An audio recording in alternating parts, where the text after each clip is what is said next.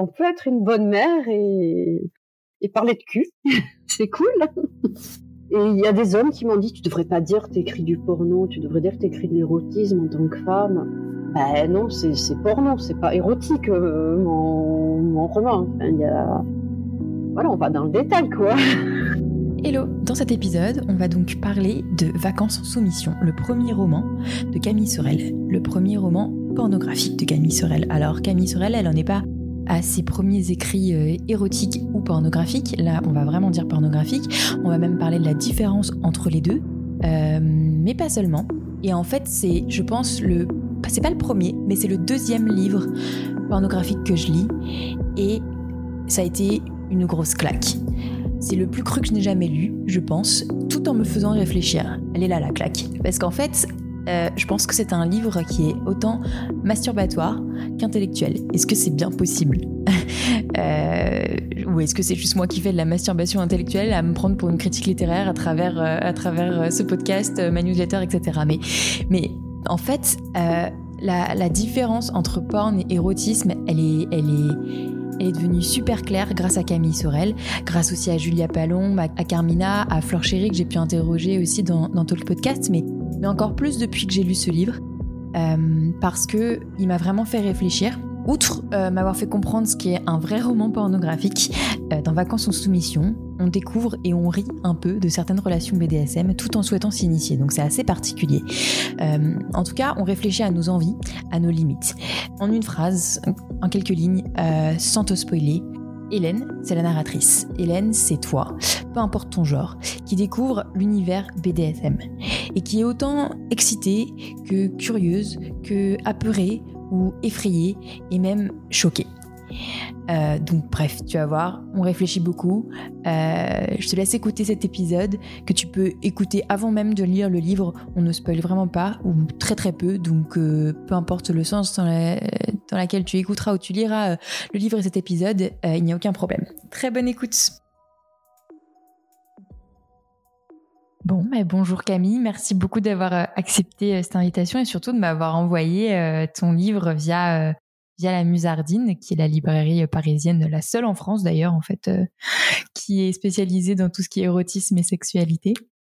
Euh, est-ce que tu pourrais commencer par euh, te présenter comme tu le souhaites et ensuite présenter ton livre, donc celui-ci qui est ton premier roman pornographique plutôt que érotique même. tu as écrit des nouvelles avant et donc ton premier roman Vacances en soumission. Euh, bonjour Manon, merci pour l'invitation. Euh, je suis Camille Sorel, c'est un pseudonyme hein, que j'ai choisi il y a très longtemps euh, en référence à Agnès Sorel, la maîtresse de roi qui est devenue reine, pour faire des raccourcis sévères.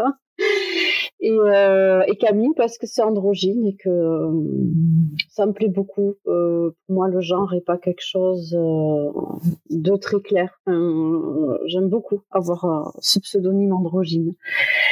j'ai effectivement écrit des nouvelles érotiques. C'est comme ça que je me suis fait connaître avec mon blog sur c'est des concours de circonstances. Voilà, la vie a fait que, une période j'avais des choses à raconter, et puis ça m'a plu. Euh, j'ai toujours eu la plume facile. Et j'ai participé pour écrire des nouvelles à la Musardine qui ont été acceptées. Ça m'a donné confiance en moi dans les collections et dans l'histoire. Et puis un jour, Christophe Siebert, qui est le directeur de collection euh, des Nouveaux Interdits, donc la collection dans laquelle est paru mon roman, m'a proposé de lui envoyer un manuscrit. Au début, j'étais euh, stressée. J'ai dit, mais je sais pas écrire un roman. Hein. et puis il m'a dit, bah t'essayes. Et, puis voilà, je lui ai envoyé quelque chose, ça lui a plu, on l'a retravaillé ensemble, les vacances en soumission est né comme ça. Donc dans une collection qui a vocation à être très contemporaine. Ouais, donc c'est la collection Les Nouveaux Interdits ou Média 1000 ou les deux, je sais pas exactement la différence. Alors la collection, c'est les nouveaux interdits et euh, Média 1000, je pense que euh, je ne sais pas si c'est une surcollection ou une sous-maison d'édition. Mais ça fait partie de la voilà. Mais la collection, ah oui, Ouais, c'est édité par la Musardine. Et les nouveaux interdits, c'est en référence aux interdits d'Asparbeck. Alors là, j'ai pas la référence.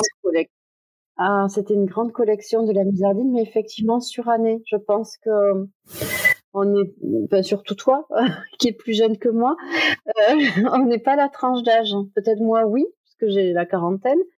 Mais euh, voilà, euh, Sparbeck, c'est un auteur d'érotisme qui est décédé récemment d'ailleurs, euh, à 90 ans passés. Voilà, qui était peut-être lu par des gens plus âgés. Donc les nouveaux interdits s'adressent aux gens d'aujourd'hui, avec des mots d'aujourd'hui, des personnages d'aujourd'hui. D'accord, ok. Oui, pour euh, se démarquer d'une d'une littérature érotique et pornographique euh, avec un euh, un autre style, un autre langage dans une autre époque, là, toutes les histoires de cette maison d'édition va s'ancrer dans bah, dans le 21e siècle, quoi. En gros, c'est ça. Voilà, oui, oui, c'est très important que ce soit euh, les mots d'aujourd'hui. Euh, euh, ben voilà, on parle de cul comme on parle de cul aujourd'hui. On n'utilise pas des, métaphores et des périphrases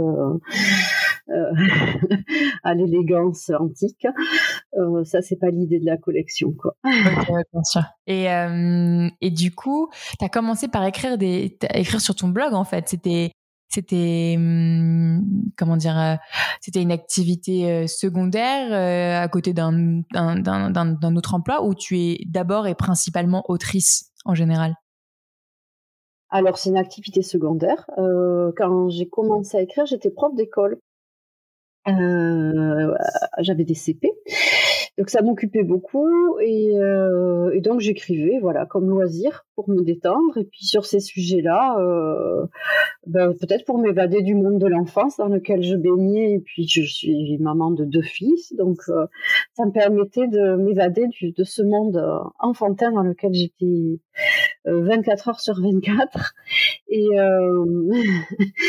et puis et puis ça m'a intéressé de parler de sexualité et j'ai persisté parce que euh, je me suis aperçue que euh, moi, ça me faisait beaucoup de bien d'en parler parce que je suis assez timide, assez impressionnable et, et les relations humaines, c'est pas évident pour moi.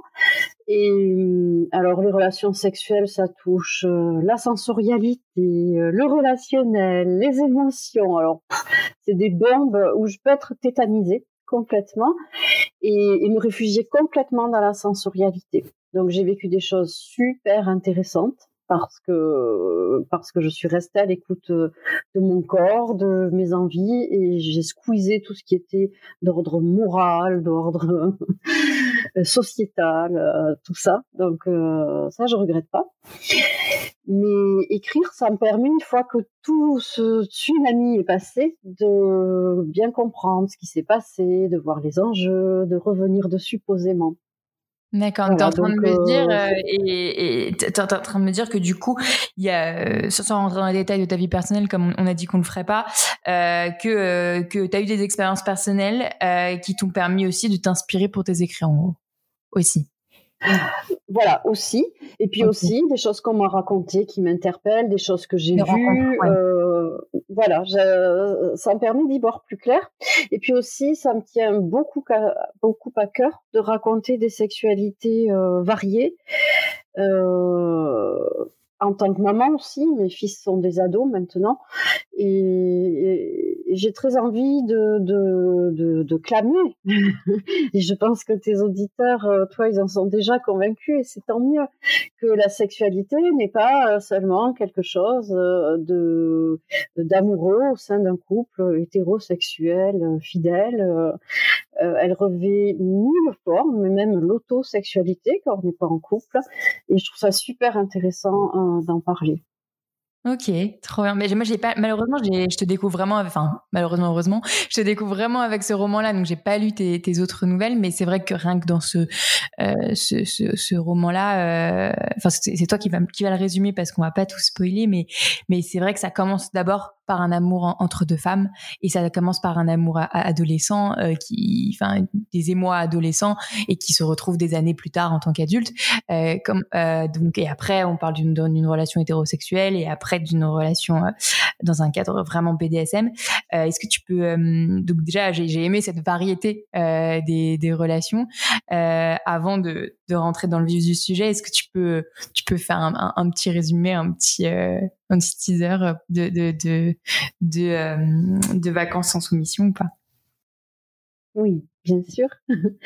Donc, euh, Vacances en soumission euh, est un roman raconté à la première personne par Hélène, qui est une jeune femme qui part en vacances dans le village où elle a grandi, dans sa maison de famille pour quelques semaines, euh, pour se mettre au calme et elle retrouve son amie de jeunesse et d'adolescence, euh, Mel, euh, le diminutif de Mélanie, avec qui elle a connu ses premières expériences euh, sexuelles, donc lesbiennes. Elles sont leur relation c'est un peu distendu parce que Mel s'est mariée, donc elles ont eu des relations plutôt mondaines pendant ces dernières années à se voir une fois par an pour un dîner. Mais euh, Hélène a toujours gardé ce souvenir euh, brûlant de cette complicité. Et là, quand elle revient, elle comprend que ça va se renouer très fort avec Mel, y compris sexuellement. Et c'est ce qui arrive. Et à cette occasion, euh, Mel lui confie qu'elle vit une relation BDSM avec son mari très forte. Euh, c'est une relation 24-7, euh, comme on dit. Elle est sa soumise, voire son esclave sexuelle. Elle adore ça. Et lui, il est son maître au quotidien, dans tous les aspects de leur vie. Et elle, euh, son ambiguïté, c'est que elle est très épanouie là-dedans. Elle adore ça. C'est une femme extrêmement forte, une femme brillante, qui a, qui est solaire, qui a une grande confiance en elle. Et ça m'a intéressé pour moi, en fait, Mel et, Hélène sont les deux facettes d'une même femme. Il y a la soumise euh, en plein éclairage pendant la séance, elle est grandiose, elle est, elle est belle, quoi, elle est forte. Et puis à côté, il y a aussi une femme qui se pose plein de questions, qui a des dégoûts, qui dit mais enfin on peut pas faire ça, mais enfin mais, mais c'est de la maltraitance. Il est complètement taré ce type, il est sadique, voilà. Et donc j'ai aimé euh, avancer. Donc Mel Hélène va être initiée à, ce monde-là et avancer avec ces deux regards. Le côté très beau, très théâtral du BDSM, et puis un regard complètement euh, réaliste euh, sur ben, ce qui est en train d'arriver réellement. Voilà, c'est ça qui m'a intéressé avec ces deux personnages. Et puis aussi, l'amour, il est entre les femmes, pour moi, surtout. Et c'est ça qui entraîne Hélène, parce qu'elle est très amoureuse de Mel, en fait. On voit là, on sait qu'il y a un amour entre euh, Mel et son mari, mais euh, il est un petit peu détaillé, mais c'est vraiment pas le centre de l'histoire. Et, heureusement qu'il y a cet amour-là, sinon on n'aurait on n'aurait pas confiance dans cette relation. Euh, quoi, quoi que je sais pas, mais euh, ça donne confiance dans cet amour, dans cette relation BDSM, même si on n'est pas obligé d'être amoureux pour avoir une relation BDSM. Euh, mais euh, en tant que novice et, et, et en tout cas moi novice lectrice et, et je pense euh, Mel aussi novice, euh, pas Mel, euh, Hélène novice, donc la narratrice qui découvre ça, le fait que le couple soit amoureux, ça la rassure dans dans leur relation BDSM qui est très impressionnante. Et oui, voilà, on dit que ça ne peut pas être que maltraitant, euh, puisque ce couple dure, ça fait des dizaines d'années qu'ils sont ensemble, et il y a une réelle tendresse euh, entre eux, donc euh, oui, c'est ça qui, qui... c'est une ambiguïté c'est une conversation qu'on a eue avec l'éditeur. parce qu'il y a des moments où il me disait, je décrivais des choses où je montrais un Bruno, donc c'est le mari Bruno, euh, vraiment antipathique. Et on se disait, mais attention, euh, peut-être faut réfléchir parce que s'il est si vraiment salaud que ça, comment une femme euh, comme Mel, qui a l'air très intelligente, reste amoureuse de lui? Oui, il y a vraiment un moment de question. Il y a des petits moments où je me suis questionnée, comme Hélène, du coup, où j'étais là, mais est-ce que ce serait pas une relation toxique en fait? Enfin, euh, est-ce que est-ce qu'elle le veut vraiment? Est-ce qu'elle est pas euh, sous influence? Est-ce que euh, voilà et, et c'est pour ça qu'il y a ces interludes, ces moments où elle rassure son ami en lui disant non non, c'est vraiment ce que je veux et et, et donc, donc, donc du coup c'est vrai, donc c'est possible. Ah oui. Oui, oui, vraiment. Je pense que dans mon imaginaire, euh, comme je vois Mel, oui, elle, c'est vraiment ce qu'elle veut parce qu'elle euh, se sent grandie dans cette relation. Ça la, rend, ça la renforce, ça la contient aussi. Je pense que je la vois comme une femme qui a une énergie euh, débordante et ce cadre, elle en a besoin. Mais en même temps, elle a besoin de vivre des choses extrêmement fortes physiquement. Donc, son mari, avec cette relation, euh, cadre ça et, ça lui convient parfaitement. Elle est très épanouie dans cette relation. Ok. Et donc là, enfin, on dit BDSM sans, sans avoir redéfini le sujet, mais donc euh, euh, BDSM, c'est bondage, domination, discipline, soumission et sadomasochisme. J'oublie rien. oui, je crois que c'est ça. ouais. Et, là, il y a quasiment de un peu de tout dans, dans, dans, dans, ce livre et surtout cette relation de soumission, de domination et de discipline euh, qui m'a, je pense que c'est la première fois que je l'ai, que j'ai pu le voir, enfin le, le lire euh, et vraiment comprendre ce qu'on entendait par euh, discipline euh, à travers la manière de parler, à travers la manière de se préparer, à travers la manière de se tenir, euh, comme on doit bien se tenir à table, et, et qui m'a parfois d'ailleurs, après c'est moi et moi-même personnellement dérangé. J'étais là, ah oui, si, si, si c'est ça, je sais pas si moi ça m'intéresserait du coup. Et donc ce que j'ai trouvé bien avec ce livre, c'est que du coup ça m'a dit bon, il y a des trucs que j'ai peut-être envie dans le BDSM, mais peut-être pas tout. Je crois que tout va pas me plaire. et donc c'est ça qui, est génial. Euh, et, je me demandais. Euh, est-ce que tu t'es posé la question en écrivant ce livre euh, que c'était de, enfin, que tu voulais faire cette soumission de la femme envers l'homme parce que ça aurait pu être l'inverse, ça aurait pu être une domina. Pourquoi avoir choisi Est-ce qu'il y avait une raison particulière ou c'est juste l'idée, l'inspiration du roman qui a tu as choisi que ce soit l'homme qui domine la femme Alors, dans ce sens-là, j'avais beaucoup de choses à dire. Voilà. Euh, après, euh, j'ai aussi écrit à l'inverse dans euh, les nouveaux contes érotiques de Noël de la Musardine qui sont sortis l'année dernière et donc qui, qui mettent en avant en ce moment puisque c'est la période. J'ai écrit un conte où c'était l'histoire d'une domina avec un charmant petit libraire soumis. Euh, donc je peux écrire euh, le, dans les deux sens. Euh, mais là, pour ce roman, j'avais vraiment beaucoup de choses à dire sur le sens maître soumise parce que j'avais vu, j'ai rencontré des choses magnifiques dans ce domaine, très fortes, très belles, mais aussi de l'ordre de l'abus. Voilà, je pense que chez les maîtres euh, soi-disant très traditionnels, qui font des contrats de soumission un peu à l'ancienne, voilà, avec euh, ce que tu évoquais, les postures, euh, les postures numérotées, postures d'attente. moi, je n'ai pas du tout ce principe, hein, j'ai tout découvert là. J'étais là, ah, il y a des postures avec des noms de postures. Ah oui, oui, il y a des tableaux avec les... Tout ça existe, hein, je l'ai pas inventé. Les contrats de consentement, là, ça je savais pour en avoir parlé avec des gens qui font du shibari. Euh, mais euh, mais le, le, les numéros et les noms de posture, comme on parlait de noms de position du Kama Sutra par exemple, enfin, en même temps ça paraît logique, mais, je, mais c'est vrai que j'avais pas pensé quoi. Comme si on parlait vraiment de discipline, euh, genre un sport de combat par exemple, il y a la, je sais pas moi, le salut, euh, là il y a la, il y a la position de la soumise, il y a la position d'attente, la position, je sais plus, mais euh, il y en a plein quoi. Ouais, Ouais, ouais. Euh, mais moi, ça m'a beaucoup inspiré quand j'ai vu ça. Il y a des, tableaux qu'on trouve sur Internet avec toutes les postures. Et, euh, et voilà, le maître a qu'un mot à dire et hop, de façon militaire, la, soumise ou le soumis est en posture souhaitée. Donc, euh, c'est fascinant, quoi. ça m'a beaucoup inspiré. Je tenais à le mettre dans le livre.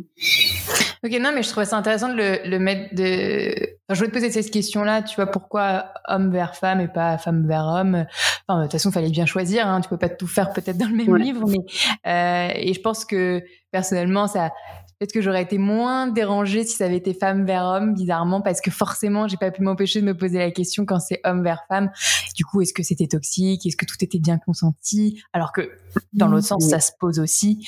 Euh, mais euh, mais du coup, ouais, ça tu permet de, de poser le cadre. Euh, moi, ce qui m'a aussi euh, interloqué, c'était la, la, description des. Alors, en essayant de pas trop spoiler le livre, euh, la description des autres euh, des, des, autres participants dans l'une dans l'une des scènes où il y a d'autres où il y a plusieurs participants euh, où en fait ils sont pas que trois euh, ce couple et, Hélène la narratrice euh, ils sont décrits sous le regard d'Hélène et, et ils donnent pas forcément tous envie pourquoi avoir fait ça? Alors, je reconnais que mes personnages masculins sont vraiment pas présentés sous un jour sympathique. Je, je le reconnais, je le revendique, et ça, c'est un très récurrent de mes écrits. Euh... voilà. Euh j'ai envie, euh, et puis ça je le maîtrise pas, hein, parce que quand j'écris, voilà, il y a quand même une, une, part de mon inconscient qui part là-dedans. J'ai tout le temps envie de montrer des personnages féminins très forts, euh, très beaux. Euh, et mes personnages masculins sont souvent veulent, violents, vraiment pas sympas. Et c'est vrai que je me suis éclatée. donc là, c'est une scène de gangbang mais ça m'a beaucoup amusé de décrire ces hommes avec euh, leur bassesse, euh, leur laideur, et en même temps, ils sont dans un gangbang, ils se sentent puissants, euh, ils ont cette femme à leurs pieds, ils lui font plein de choses, ils la mettent dans tous les sens, ils la brutalisent. Et, et j'ai trouvé très marrant euh, dans le regard d'Hélène de dire mais mes pauvres types quoi. à, ce moment où ils sont tellement puissants. Voilà, ça m'a ouais, ça m'a vulnérabilité un petit peu aussi. Ils sont pas si puissants que ça quoi, malgré le fait que ce soit pas eux qui soient attachés ou en position euh, de soumission quoi. Exactement. Euh, le, le, plus fort et le plus beau, enfin, c'est vraiment la ligne de mon roman dans mon esprit. Le plus fort n'est carrément pas celui qu'on qui croit l'être, quoi. Dans oui, toute cette De toute façon, ils répondent ces personnes-là, donc c'est des invités, je sais pas comment les appeler autrement. Euh, ils répondent quand même aux ordres du, de, du maître dominant euh, ou le maître de cérémonie qui reste le mari, quoi. Oui, c'est ça. Euh, je pense qu'à un moment, elle utilise euh, la narratrice le mot de caniche au service du maître. Oui, c'est justement, je voulais te demander, et c'est d'où Parce que je l'ai là tout à l'heure en, relisant un peu des, des, des, passages, je suis souvenue de cette expression caniche et, et pourquoi c'était. Euh, oui, c'est est. Oui, c'était eux qui sont au service du maître du coup. C'est pour dire ça. Et oui, en fait, euh, ouais. c'était pour dire ça. Il les, il les convoque, il les fait venir pour euh, prendre sa femme, et il les congédie quand il en a assez. Euh, voilà. je voulais montrer que bon, c'était pas pas si glorieux que ça de, de leur part, quoi.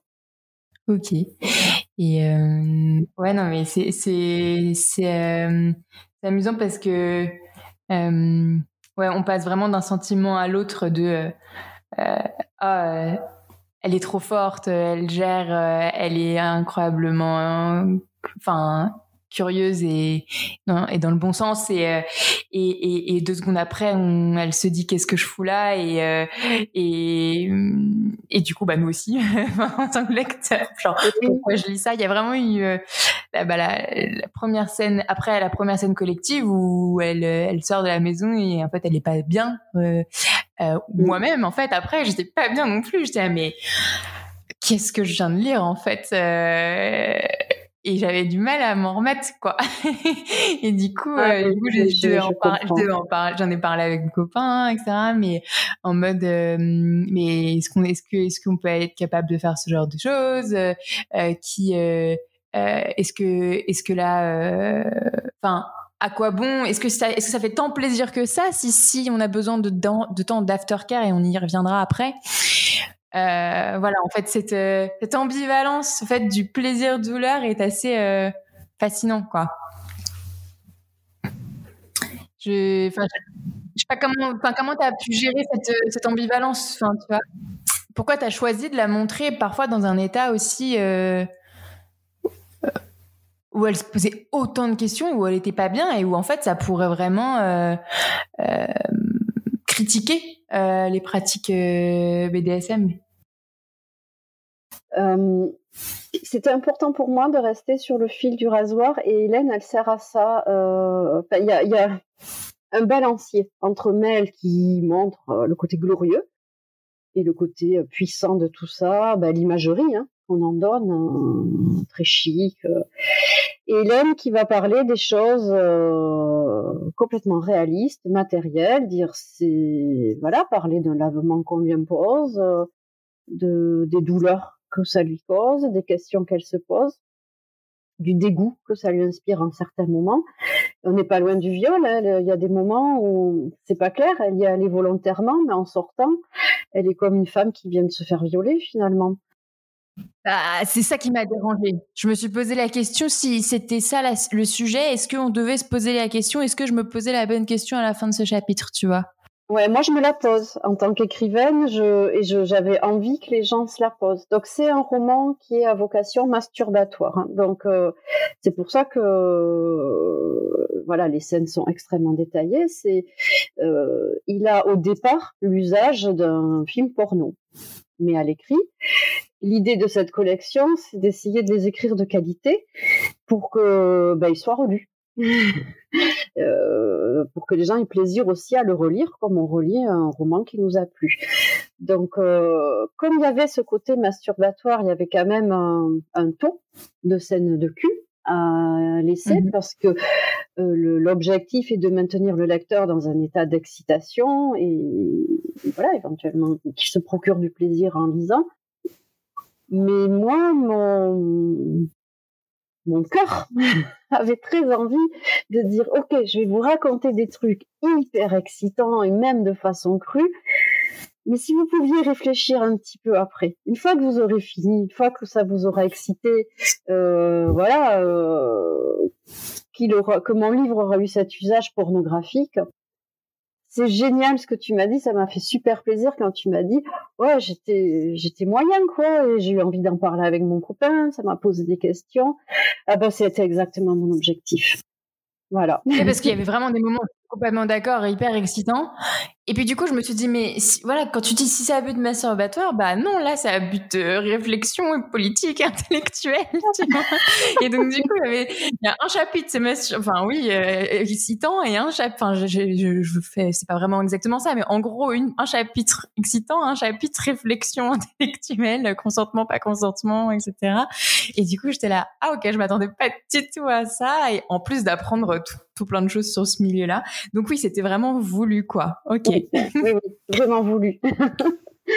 vraiment voulu. J'ai maintenu, euh, j'ai le niveau euh, pornographie, euh, excitation parce que j'avais vraiment à cœur de m'insérer dans cette collection euh, en laquelle je crois et que je trouve géniale. Et puis c'était la, c'est mon premier roman, donc euh, voilà, je voulais vraiment jouer le jeu de cette collection, mais je peux pas m'empêcher d'être moi-même. Et, et donc l'autre côté, c'est c'est mon fort intérieur qui parle, euh, voilà, qui dit ok on peut se masturber là-dessus, on peut s'exciter là-dessus, mais si au passage on pouvait réfléchir à attention, ça peut aller trop loin, attention le consentement, attention la violence, pure et simple, attention l'humiliation, euh, toutes mm. ces choses-là, quoi. ouais, non, mais ce que il y, a des, disclaimers ou des warnings au sein même d'une fiction euh, qui est censée être masturbatoire. Donc je trouvais ça, je trouvais ça bien. Je pense que ça m'aurait moins intéressé, j'aurais, ça m'aurait moins touché. Enfin, ce livre m'aurait moins, beaucoup moins plu s'il n'y avait pas eu ça en fait, euh, parce que euh, parce que on critique beaucoup le porno et donc on peut très bien critiquer, on critique beaucoup le porno visuel et, on pourrait très bien critiquer la littérature pornographique de la même manière, mais on, on le fait pas parce que les gens en consomment moins, mais parce que justement les gens disent ah oui euh, ça incite à la culture du viol etc mais là le fait qu'il y ait cette remise en question eh bah ça permet de se réfléchir et du coup bah, je trouve ça sain enfin ça va quoi ouais. mais alors que t'es pas obligé en fait tu pourrais très bien dire c'est une fiction c'est une fiction quoi oui Non? Euh, oui, mais j'avais pas envie de jouer ce jeu-là. Déjà, c'est moins intéressant si on n'y réfléchit pas. Euh, la littérature, elle est là pour euh, nous faire nous poser des questions aussi. Donc, je trouvais ça génial de jouer ce double tableau euh, tout le temps. Et voilà, pour moi, c'est là, là, que ça devient de la littérature. Ouais. Ouais, non, mais c'est. On le refaire, mais qu'il est encore là, le livre. On se dit, hum, mais euh, j'y pense encore. Euh, ça, et là, je me dis, bah, c'est, en tout cas, en tant qu'autrice, je me dis, bah, bon, bah, mission accomplie. Je... Oui, c'est pas, t'as généré des émotions, quoi, des réactions et, euh, enfin, comme, comme le but de n'importe quelle œuvre d'art, quoi. Oui, voilà. Mais bon, après, chacun a sa lecture et ça, euh, ça ne m'appartient mm. pas. Euh, plusieurs personnes m'ont dit euh, Ah, c'est absolument génial, c'est une sorte de guide BDSM. Et pour moi, non. Moi, c'est Ah, mais non euh, ça me fait flipper quand ah non, on voilà, dit ça. plein plein de clés avant de m'y mettre, hein, parce que c'est quand même justement c'était l'une de mes questions. Euh, c'est une initiation, c'est censé être une initiation pour euh, Hélène, la narratrice, mais euh, c'est une initiation très très forte, donc donc je suis pas sûre que ce soit un guide. Non, pas du tout. Oui, non, pour moi, il, il agite tous les drapeaux rouges, quoi, Bruno, dans cette initiation. Tout à fait. D'accord. C'est le fait qu'il y ait son ami Mélanie euh, qui euh, qui permet de d'adoucir cette initiation finalement ou de rassurer cette initiation. Euh, mais, justement, je voulais en rendre des, petits détails. On, je me suis dit après j'ai pas j'ai pas cherché plus encore. J'imagine que dans chaque relation de soumission nomination, euh, même s'il y a des positions, il y a des règles, des gens plus ou moins traditionnels, etc. Euh, chacun, chaque relation chaque, a ses, ses, ses, clauses de contrat entre guillemets, et donc euh, ses règles différentes. Et, euh, et par exemple, euh, le nettoyage anal ou l'épilation intégrale ou ce genre de choses, c'est c'est propre à chacun en fait. C'est pas une une règle universelle quoi. C'est pas obligatoire. Je pense que traditionnellement, euh, c'est euh, la norme, mais justement, je fais confiance aux, femmes d'aujourd'hui et aux jeunes femmes d'aujourd'hui pour faire évoluer ces choses-là. Euh, voilà, que la pilosité entre dans la pornographie, que on puisse avoir une relation de domination, soumission en se chopant des fous rires et en étant détendu, et que ou en inversant, ou voilà. Euh, je fais confiance aux jeunes pour euh, ou aux gens d'aujourd'hui, quoi, pour pour faire varier toutes ces choses-là. C'est très normé quand mm. même le BDSM pour l'instant. Mais c'est en train de bouger. Il y a, des normes qui sont là pour de bonnes raisons de protection et de consentement, et il y en a d'autres où c'est des codes juste esthétiques qui n'ont pas, enfin qui, qui qui ont n'ont pas, enfin n'ont pas lieu de de, de rester quand même de marbre quand on a le droit de l'échanger quoi. Ah, exactement, je pense. Voilà, il y a quand même des codes très patriarcaux dans le BDSM euh, traditionnel. Et c'est ça qui serait intéressant de faire évoluer.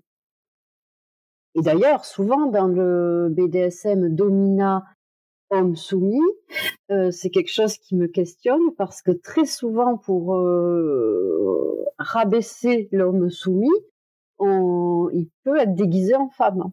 travesti, euh, en sissi, tout ça. Euh, après, c'est le, plaisir de chacun et, tant que ça reste dans le fantasme, il n'y a rien à juger. C'est génial, voilà, un homme qui qui prend son pied euh, si quand il s'habille en sissi avec ses, des petites soirées et des froufrous, mais c'est génial.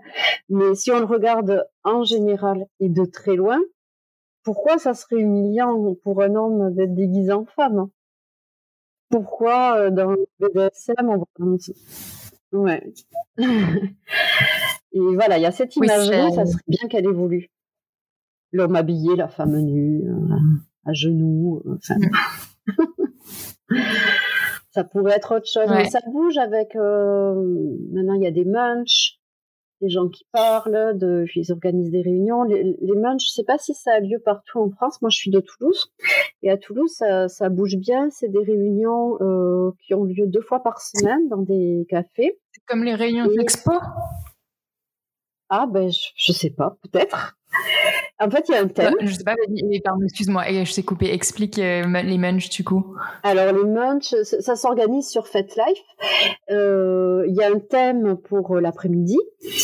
Et euh, les gens viennent pour soit pour écouter des conversations, soit pour participer. En général, il y a plusieurs personnes parmi ceux qui organisent qui ont préparé des petits topos euh, informatifs ou, ou réflectifs. Et, euh, et voilà, là, on, on, écoute et on participe et, et ça, c'est bien, je trouve, pour euh, faire évoluer les, les, pratiques de tous, se questionner sur le consentement, euh, entendre ceux qui ont essayé des trucs et où il y a eu des ratés, des mauvais vécus. Euh, et ça, je trouve ça très sain et, et super intéressant. C'est des cercles de parole, du coup, et ou des ateliers de discussion, et voilà, et spécifiques aux pratiques BDSM ou, ou aux pratiques sexuelles en général? Spécifiques au BDSM, ok.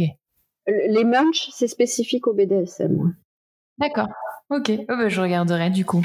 Ça doit, ouais, parce que moi je pensais aux, aux réunions euh, sex positives en général qui peuvent se développer euh, euh, d'autres manières, mais euh, qui vont, qui vont, qui vont parler de BDSM, mais qui vont aussi peut-être parler de, de, de, relations polyamoureuses ou qui vont parler de plein d'autres choses. Mais j'imagine que c'est un peu la même idée de pouvoir partager et, et transmettre, quoi. Oui, c'est ça et permettre des rencontres. Euh, oui. voilà. Et c'est vrai que je trouve intéressant parce que ça permet de, par exemple en Shibari, il y a vraiment euh, des précautions à prendre on débute. Et donc, on participe à ce genre de réunion, on rencontre des gens très aguerris dans la pratique qui vont conseiller, soit des initiations pour euh, apprendre, soit vraiment donner euh, des conseils. Et voilà, puis c'est quand même des pratiques pas anodines, les pratiques de sadomasochisme. On peut faire mal euh, psychologiquement et physiquement. Et les deux ne sont pas anodins. Donc euh, voilà, moi je, je, pense que si je devais donner un conseil euh, à quelqu'un qui est fasciné par ce milieu, c'est de se méfier des personnes isolées, euh, d'aller vers des gens qui sont en réseau, qui discutent avec d'autres. Voilà, l'ouverture et la discussion, c'est quand même plus safe. Oui, c'est ce que j'allais te demander, euh, parce que bon, du coup, euh, Hélène, pour revenir au roman, a, a une initiation assez intense, mais euh, pour quelqu'un qui souhaiterait s'initier à tout type de pratique BDSM, peu importe par quoi il commence, ou, ou alors si plus précisément s'il cherche à dominer ou à apprendre à dominer ou à être soumis, enfin, j'imagine qu'on doit passer un peu par les deux pour savoir ce qu'on aime. Comment cette personne fait en fait? Et voilà, ben, il faut des précautions parce qu'il y a, y a un réseau social qui s'appelle FetLife euh, euh, de ce mhm. milieu-là. Il y a. Je... Faites comme fétichisme ou? Ouais, je pense. Ok. Sûrement. Donc, ouais, trouver des communautés, euh, que ce soit. Ouais, trouver des communautés, voilà, participer à des réunions, quel que soit leur nom, des réunions de, mm. de discussion. D'abord faire des rencontres euh, pas forcément sexuelle, pour se faire une idée, se découvrir des affinités, euh, voilà, et, et peut-être faire des essais avec des personnes aguerries qui ont un réseau, qui vont pouvoir proposer euh, un petit essai euh, pour les premiers ressentis ou au sein du couple, ben, pas à pas. Après, quand on va dans certaines euh, boutiques euh, qui vendent ce genre d'accessoires, je pense qu'ils peuvent conseiller aussi. Si par exemple c'est au sein d'un couple et que on va avoir une boutique qui vend des choses dans BDSM, je pense que si on dit oh ben on aimerait commencer, pourquoi vous nous conseillez de commencer? C'est aussi le rôle des gens euh, qui tiennent ce type de magasin. C'est vrai que moi je pense que... Après, encore faut-il qu'ils le fassent bien, mais ça dépend où, mais, euh, mais ouais, c'est vrai. Oui, c'est ça. oui, qu'ils refilent pas d'emblée euh, des trucs ultra intenses. ok, bah écoute, très clair. Euh, je, je me demandais, euh, ça fait du coup, donc c'est ton premier roman, tu as écrit pas mal de nouvelles avant. Est-ce que tu connais un petit peu tes lecteurs, tes lectrices? Est-ce que tu sais quel type de personne c'est C'est un peu la question d'habitude que je pose à des entrepreneurs, tu vois. Mais, là, je me dis, est-ce que tu as eu l'occasion de t'en rencontrer certains? Est-ce que est-ce que c'est des gens qui, qui, qui sont déjà initiés, qui veulent s'initier? Voilà. Alors, euh, pour ceux que j'ai rencontrés lors de signatures ou qui sont venus vers moi sur les réseaux sociaux pour me, parler de, mon roman, euh, le plus souvent, c'est des gens qui n'ont pas d'expérience en, BDSM et qui, voilà, qui ont découvert bien mon livre. Étrangement, j'ai eu très peu de retours, par exemple, de maîtres aguerris euh, je pense que mon livre plairait pas à, un maître, ou alors qu'il aurait besoin d'en discuter, ou un, maître à l'ancienne tel que je décris Bruno. J'ai plus eu des retours de gens tout à fait euh, ordinaires comme moi, euh, et qui, voilà, qui ont pas forcément, euh, oui, voilà, comme je disais, pas forcément aguerri en BDSM. C'est les retours que j'ai eus. Après, ce type de livre se vend beaucoup en numérique. Parce qu'on en parlait avec euh, Anne Hautecoeur, la directrice de, le, de, la, de la Musardine. Je lui demandais si elle avait une idée du genre des personnes euh, qui achetaient les livres porno, si c'était plus des hommes ou pas. Parce que dans, dans l'imaginaire, on, peut se dire bah, soit l'un, soit l'autre. Euh, moi, j'aime à penser que peut-être, euh, ben oui, que, que voilà, je sais pas. Je, me demandais s'il y avait quelque chose qui se, qui sortait du lot. Et évidemment, on fait pas des statistiques genrées sur les acheteurs, donc c'est impossible de savoir. Et là, elle m'a dit surtout qu'on mm vend énormément en numérique, les, livres comme ça. Ça se vend beaucoup, beaucoup plus en numérique. Ouais, bien. Peut-être un peu plus anonymat, plus facile d'accès. Et puis, euh, comme, on, comme, on, le disait au début, euh, il n'y a pas beaucoup de. Enfin, la musardine, c'est qu'à Paris, quoi. Même s'ils sont distribués dans plein de magasins, euh, c'est quand même plus difficile d'accès que, que, oui, d'autres Après, tous les livres sont sur Amazon, Cultura, tout ça. Mais c'est vrai que les librairies traditionnelles ont un rayon érotique en général pas énorme. Hein. Donc voilà, c'est pas dans toutes les librairies. Donc, voilà. Les lecteurs, je euh, ils sont pas, euh, c'est pas forcément des gens du monde BDSM, en tout cas, ça c'est sûr. D'accord, mais pourquoi du coup tu penses que, enfin, on a un peu parlé, mais euh, un, maître ou une maîtresse à l'ancienne euh, serait pas forcément d'accord ou n'apprécierait pas forcément tes écrits, et peut-être que ceux justement qui sont peut-être plus modernes, plus jeunes, je sais pas, seraient plus d'accord avec tes propos. Alors, il me semble que quelqu'un qui est plus moderne, plus ouvert d'esprit, euh, euh, aura peut-être plus l'humour de rire de Bruno, le maître de mon roman, parce que euh, c'est là où j'ai une tendresse pour lui, c'est que je le dépeins sous un jour extrêmement désagréable. bah, il est méchant, il est, désagréable, clairement. Ah bah oui, il est, il est odieux, mais le côté attendrissant qu'il a, c'est que ben il est toujours là, il prend super soin d'elle en fait. Euh, euh, il est pas si invulnérable que ça, ce type. Ah, il prend soin de sa femme, Mélanie, un peu d'Hélène, mais moi, je sais pas, je. ouais, mais c'est, oui, ben, il n'est pas très sympathique, effectivement. Donc, il me semble qu'il faut quand même une bonne ouverture d'esprit pour pouvoir rire de lui. Euh voir que je me montre un peu oui, faut pas se mettre, c'est sûr que faut pas se sentir euh, comment dire si on se reconnaît dans Bruno c'est difficile de du coup d'en rigoler quoi d'avoir l'auto dérision euh, d'accord voilà, je pense que les hommes qui vont se reconnaître dans Bruno vont comprendre que je me, je me fous d'eux. Donc, je pas dit que ça les fasse rire. D'accord. Oui, ok, ok, je comprends.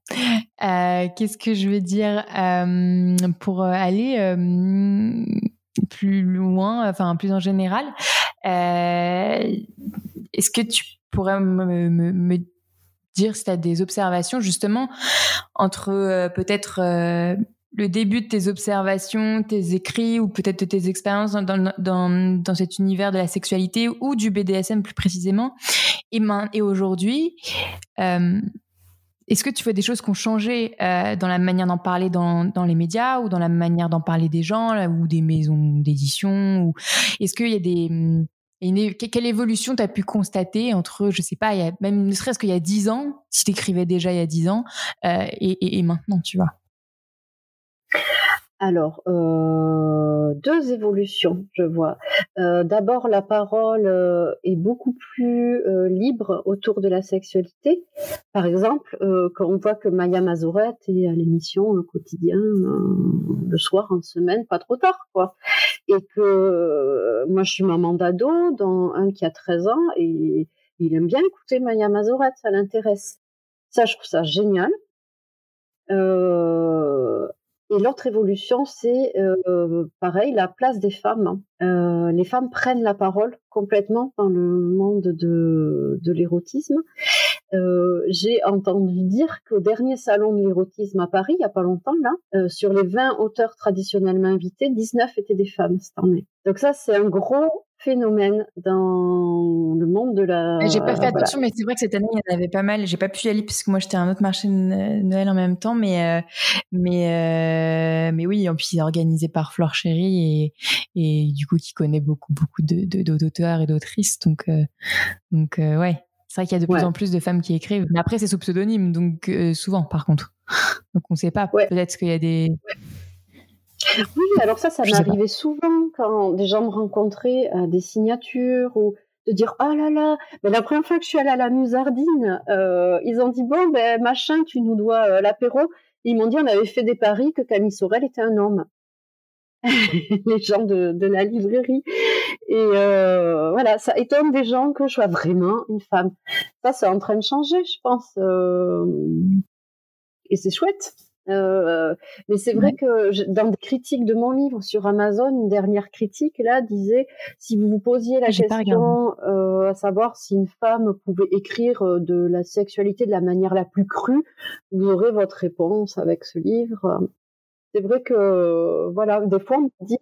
C'est dans le bon sens alors. Oui, c'est une bonne critique. Oui, oui, oui. Mm. Et il y a des hommes qui m'ont dit, tu devrais pas dire que tu écris du porno, tu devrais dire que tu écris de l'érotisme en tant que femme. Ben non, c'est porno, c'est pas érotique euh, mon, mon roman. Enfin, il y a voilà, on va dans le détail. Justement, c'est quoi la même si moi j'ai une définition dans ma tête, mais euh, pour toi, euh, c'est quoi la distinction? Pourquoi toi là c'est du porno et pas de l'érotisme? Alors, je mets la, la, distinction exactement à la même hauteur que, que une vidéo en fait. Euh, il me semble que moi c'est comme ça que je me l'imagine. Hein. Je sais pas si c'est une définition officielle, mais une vidéo érotique, il y aura de la suggestion. On va pas voir les organes génitaux, euh, voilà, une pénétration en gros plan, les, sécrétions. Euh, ben dans mon roman, c'est ça, c'est du gros plan. Euh, on parle de tout, on parle des détails, des odeurs, des bruits. C'est du gros plan et, sans filtre.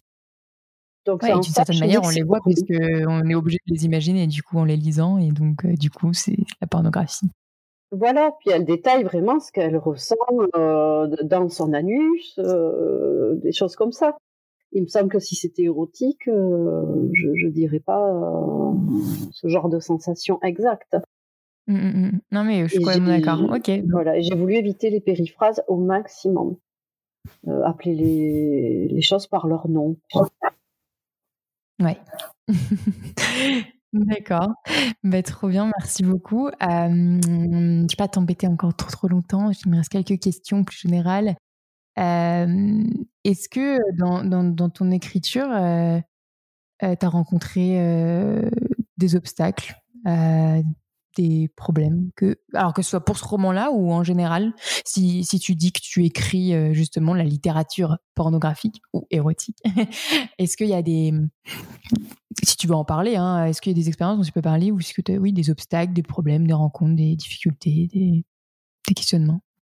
Oui je, ouais, je peux en parler. J'en ai rencontré, euh, par exemple, euh, ben, familiaux. Hein, euh, c'est pas très très apprécié dans ma famille cette activité que que j'ai. Euh, ah, bon, donc après, tu le savent malgré le malgré voilà. le, le, le... Okay. Moi, je l'ai dit, j'étais super contente de publier mon premier roman. Donc, puis j'ai fait des chansons aussi. Donc, j'ai dit, mes fils le savent aussi. Alors eux, par contre, il n'y a pas de problème avec ça. Ils, voilà, ils veulent pas savoir, quoi. Et moi, je leur dis, c'est le, plus, grand et majeur, mais le petit, il que 13 ans. Euh, je lui dis, moi, ce que j'écris, c'est pour les adultes. Euh, voilà, papa, t'as pas à savoir, mais il est super fier de moi que j'ai publié un roman. Voilà, il dit, ma maman est écrivaine. Et voilà, et c'est pour les adultes. Eux, ils n'ont pas de problème avec ça. Par exemple, ma mère, elle m'a dit, oh, mais je ne le lirai jamais. J'ai dit, mais évidemment, non, pitié, ne lis pas mon livre. Donc voilà, ça, ça allait. Mais bon, voilà, je rencontre des gens que ça met carrément mal à l'aise. Évidemment, dans mon travail, je n'en parle pas. Donc le pseudonyme, m'aide aussi pour ça parce que je suis plus prof d'école, mais je suis toujours dans l'éducation nationale. Je travaille dans l'administration maintenant. Bon, je, voilà, je pense que c'est peut-être pas dans mon intérêt euh, euh, que, que, que ça, ça, je le cache pas, mais je le crie pas. Euh, c'est pas le lieu, quoi, de parler de ça. Bien sûr. Et voilà. Et par contre, le, père de mes fils a, a fait des copies d'écran de tout mon blog et l'a envoyé euh, au juge des affaires familiales et qui a dit, ben ouais, ben, ouais, je m'en fous, en fait. voilà. Donc ça a fait un gros flop. Ça m'a juste blessé que que voilà, qui viennent sur euh, mon blog euh, avec des mauvaises intentions. Mais bon, ça m'a fait marrer que ça intéresse absolument pas la justice, euh, que en tant que maman, je fasse ce que je veux euh, de mes temps de loisirs, quoi. Puis c'est c'est ah, cool, tant mieux, parce que j'ai eu peur que, je, je, enfin, j'aurais pu imaginer le pire et que ce soit utilisé contre toi dans le cadre, non, bah absolument pas. Du coup, euh... Ok. Voilà, bah non, Génial. absolument ça n'a pas du tout joué et ça a été un, un gros euh, ouais et pourquoi vous nous dites ça? Et alors? Et alors voilà donc euh, bon c'était cool j'ai eu quelques tours où j'étais blessée et puis, puis, finalement je me suis dit euh, ben voilà c'est chouette quoi ça c'est aussi une évolution peut-être qu'il y a quelques dizaines d'années jamais ça passait hein. Et là, c'est un autre bah oui, sujet, en fait. Là, ça aurait pu passer contre toi en mode euh, maman de mauvaise vertu. Euh ne peut pas s'occuper de ses enfants. okay. en fait, pas du tout. Donc, euh, c'est une saine évolution, ça. On peut être une bonne mère et, et parler de cul. c'est cool. Bah, même justement, je pense qu'on est une bonne mère aussi quand on arrive à parler de ça sainement avec certaines limites. Euh, enfin voilà, euh, à ses enfants, oui. quoi. D'accord. Mais tout à fait. Oui, oui. C'est vraiment mon, mon envie, c'est d'être libre sur ce sujet. Ça fait partie de la vie de tout le monde. C'est très important. Et comme on parle de ça, justement, euh, d'habitude je le pose pas, mais, mais là, comme on en parle, euh, tu, tu, hmm, enfin, quand c'est difficile de, même en, même en écrivant tout ça, est-ce que c'est difficile en tant que parent pour toi de parler de sexualité à tes enfants? Euh, Quel conseil tu pourrais donner à des parents moi... Ah oui, bah moi je suis très à l'aise avec ça. pour l'instant, mais. Et oui. Ouais. Alors moi je suis très à l'aise avec ça, mes, par... mes enfants le savent. Et, euh... et du coup, eux sont très réservés. Je pense que. Bah, pas, pas de réaction, hein, voilà. Euh... Et sur ça, ils ont dû se construire en opposition parce que euh, c'est vraiment un sujet, euh, voilà, surtout le plus jeune, tabou complètement. Il ne veut pas parler de ça avec moi. Mais il est petit. Euh, avec le grand, euh, on, on, est, euh, je suis, maintenant il, il, a 19 ans, il a une copine, euh, et on peut faire des blagues là-dessus. On est super à l'aise, comme je suis avec des copains à moi, quoi. Voilà, lui, il est très tranquille sur ce sujet, ça va. Et... Mais il a eu la période où il découvrait ça, où ils ont eu besoin de se l'approprier rien que pour eux, connaissant ma liberté, je pense. Voilà, donc le petit est encore là, mais je pense qu'après il sera libre, euh, il saura qu'il est libre avec moi de parler de tout ça qui, en fait, ce qui compte, c'est qui, c'est de savoir. Enfin, moi, c'est un peu ce que j'ai ressenti avec mes parents, alors que pour le coup, euh, je pense qu'ils sont pas du tout aussi à l'aise que toi, mais euh, je le savais, euh, je sais pas pourquoi, peut-être par des blagues ou quoi, que si jamais j'avais besoin de leur poser des questions, ce que je n'ai jamais fait à l'époque, euh, je pouvais leur en parler. Donc en fait, c'est ce qui compte finalement en tant que parent. et enfants. Oui, je pense. Oui, oui. Et là, c'est clairement ça. Voilà, ils savent que il n'y aura pas de problème avec moi pour évoquer n'importe quoi. Mmh. Et puis je fais très attention euh, au respect. Enfin, j'ai un côté euh, très militante, donc euh, eux, ils appellent ça mon côté féministe, ça les saoule. Hein. Mais je, je, les ai sensibilisés très jeunes au respect de leurs partenaires, au consentement. la fameuse petite vidéo Consent is a cup of tea. je leur ai ah montré. Donc en fait, c'est plus ah maman, c'est bon. On sait. Euh, voilà. Ah, ça va, c'est quand même plus sympa euh, de montrer cette euh, vidéo, la consentie Cup of Tea, que je mettrai en, lien là si je la retrouve, ah que, que, que, que, juste donner une boîte de capote vite fait et dire bon, tu te protèges, hein, ou des choses comme ça. c'est vraiment un autre sujet encore plus important. Quoi. Enfin, les deux sont importants, mais c'est c'est c'est oui on en parle c'est rare que les parents parlent de consentement. Ils parlent d'abord de se protéger avant de parler de consentement. Et oui alors que bon voilà des, je pense que des jeunes garçons peuvent faire des bourdes quoi. C'est mm. important qu'ils aient bien tout ça en tête. Et le petit une fois m'avait demandé est-ce qu'il y a des choses qui sont interdites euh, dans ce domaine-là dans le domaine de la sexualité? Et là ouh, belle question quoi et je lui ai dit, euh, ben non, dans le domaine du plaisir, euh, du moment que voilà, j'ai ramené au consentement et à la loi, je me suis dit ah la loi. Donc je lui ai dit du moment qu'on est dans le cadre de la loi et euh, que tout le monde est d'accord, il n'y a rien d'interdit. Si c'est pour voilà que tout le monde est bien, mais c'est vraiment ça à mesurer. Et voilà, je trouve chouette que des, des jeunes garçons se posent ces questions-là avant de commencer leur vie sexuelle. C'est cool. Quoi. J'espère que bien. voilà que les parents, euh, qu'en tant que parents, euh, les gens parlent comme ça euh, avec leurs enfants. bah, éduquer ses fils, c'est un slogan maintenant, mais et éduquer ses enfants, quoi. Ouais. Super. bah justement, c'est un peu la dernière question. Ça pourrait être une réponse, mais euh, ce serait quoi pour toi l'idéal dans le futur de, notre rapport, à, enfin du rapport de la société à la sexualité? C'est très vague comme question. Tu réponds comme tu veux avec euh, l'échelle de temps que tu veux.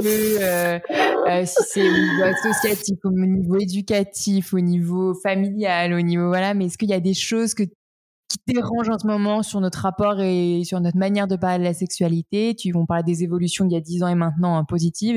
Est-ce qu'il y a des évolutions que, que, que tu attends là fermement euh, pour dans 10 ans? Ben, Je dirais que les évolutions qui sont en marche en ce moment, ben, j'aimerais qu'elles continuent et qu'elles progressent. Euh, pour euh, toutes les couches de la société. Voilà, j'ai l'impression que les plus jeunes là, ils sont top là, au niveau de de la sexualité. Tu vois, avec des, des podcasts comme le tien, tout ça, c'est euh, la parole est très ouverte. Et il reste les gens, moi j'ai 46 ans, donc euh, si ça pouvait remonter jusqu'à ma génération, euh, voilà, il y a encore euh, moi ce qui me peine, euh, dans ma vie euh, de femme et dans ma vie sentimentale, c'est que souvent j'ai été cataloguée par des hommes de mon âge comme euh, ben, comme je suis très libre sexuellement, que je n'ai pas de tabou, que voilà je je je suis à l'aise avec ça, ben je peux être cataloguée comme un plan cul, comme une femme dont on ne peut pas être amoureux. Voilà, donc il y a les femmes bien avec qui on se marie, on se met en couple et tout, et puis les femmes libres comme moi, euh, bah, c'est que pour le cul. Je, Bien sûr. On pas oh, bah ça, je pense que même ma génération, euh, je pense que c'est la génération plus jeune que moi encore, celle qui sort du lycée et qui est encore en études, qui est plus, encore plus éduquée que la, même la mienne. Moi, j'ai été étonnée à 25 ans de, de reprendre mes études et de, de voir ce genre de d'idées, quoi dans des ah jeunes de 25, 26 ans, 30 ans, enfin voilà. Donc euh, et je dirais peut-être que je sais pas si c'est un souci voilà d'éducation, de classe, de milieux sociaux, professionnels, enfin mais euh, mais ouais le, côté être libre et puis en parler ne veut pas dire que tu as envie de tout faire non plus ou que tu es ouverte à tout. c'est parce que tu poses des questions que tu veux tout faire. Euh, mais ouais Ouais, donc que ça, que ce soit, que cette libéralisation de la parole soit plus, ouais, touche toutes les couches de la société de manière autant verticale qu'horizontale, quoi. Oui, voilà, et qui est pas de moralisation de ce sujet. Euh, voilà. Ouais. Attends, ça va être compliqué. Fluide euh, oui, oui, oui. Le, cadre euh, du couple établi et, et, le cadre purement sexuel, tout ça, ça devrait s'interconnecter, quoi. Mm. Ok, trop trop bien. Merci beaucoup. Euh, comment est-ce qu'on peut te suivre euh, pour euh, bah, suivre tes prochains écrits, ton prochain roman, ou tes prochaines nouvelles, ou tes prochaines, juste tes prochains projets? Comment est-ce qu'on peut te soutenir? Ah, alors, je suis très active sur Twitter, bah, c'est là où je m'exprime quotidiennement. Euh, c'est le réseau social sur lequel je m'amuse euh, le plus. Euh, j'ai mon compte Instagram. On, s'est croisés. J'y mettais surtout des poèmes au départ, des petits alexandrins. j'ai une chaîne YouTube qui est assez pauvre où il y a quelques chansons. j'ai fait des feats avec un musicien d'électro qui s'appelle Vapa pour Vous n'avez pas d'avis. Euh, et ça, je suis très fière de ces, de ces belles chansons. Donc, euh, si vous cherchez sur okay, euh, pas les sites, ah ouais, sur les sites de streaming, voilà, si tu mets Camille Sorel, tu verras les, euh, les feats que j'ai fait avec lui et puis d'autres que j'ai signés, mais c'est toujours lui le musicien. Donc, au départ, c'était des textes érotiques et puis on part, oh, là, je pense qu'on part vers, vers du moins érotique. Donc ça, c'est vrai que ça me fait plaisir quand on écoute ces chansons-là. Et puis j'ai mon blog euh, qui est un peu à l'abandon depuis depuis quelques mois parce que j'ai changé de travail et euh, j'ai appris un nouveau métier. Ça m'a beaucoup occupé. Mais euh, il y a beaucoup de textes dessus, voilà. Et puis de temps en temps, l'interview de quelqu'un qui m'a plu. Enfin, voilà, j'ai une rubrique foutoir où il y a plein de choses. Et, voilà. Donc sur le blog, c'est là où ça reste. Ok, très bien. Bah écoute, je vais aller chercher tout ça, j'aurai re-regardé euh, tout ça, et puis je vais mettre les liens, et, euh, et on se tient au courant euh, pour la publication de cet épisode. Merci beaucoup Camille pour le livre et puis pour ce que tu fais. Et du coup, j'irai lire les autres les nouvelles aussi. Ah, c'est gentil. merci beaucoup. Et merci à toi pour ton émission, ton site, tout ce que tu fais. C'est super beaucoup. Merci d'avoir écouté jusqu'au bout. Si vous avez aimé cet épisode, encore une fois, ça serait super si vous pouviez le partager autour de vous et surtout vous abonner et mettre des petites étoiles sur Apple Podcast. N'oubliez pas également de suivre le compte Instagram talk-univers. Merci encore et à très vite.